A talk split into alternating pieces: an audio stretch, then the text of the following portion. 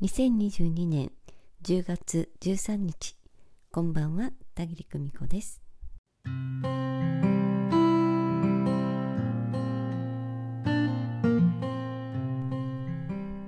なたのことを信じているよ。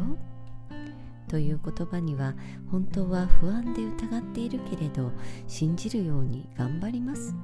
というね、えー、意味合いの場合があります。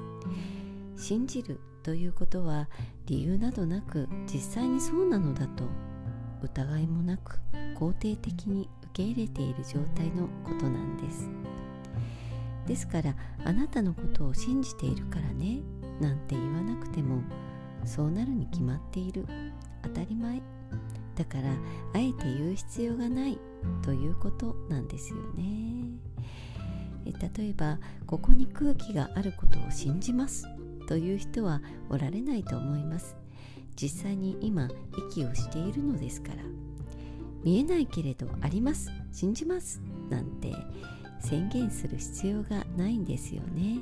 えそれが信じる。以前子供が大学1回生の頃学園祭でお笑い芸人の方のイベントが開催されました。キャンパスをゆっくり見たいし子供にも会えるかも。なんて親バカ全開の私は喜んで夫を誘ってね出かけました。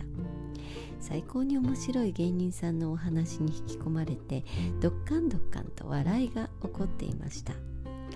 舞台も終わりの方になり入場整理券の番号を読み上げますから当たった方は前に出てくださいとそのね芸人さんがおっしゃった瞬間あうちの子当たったよと夫に言いました。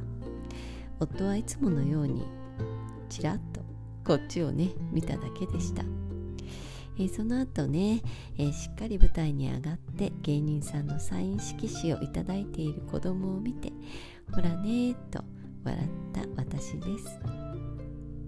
家に帰って子供に「あなたが舞台に上がると思ってたよ」と言うと食い気味で「私も絶対私が当たるって分かってた」と言いました。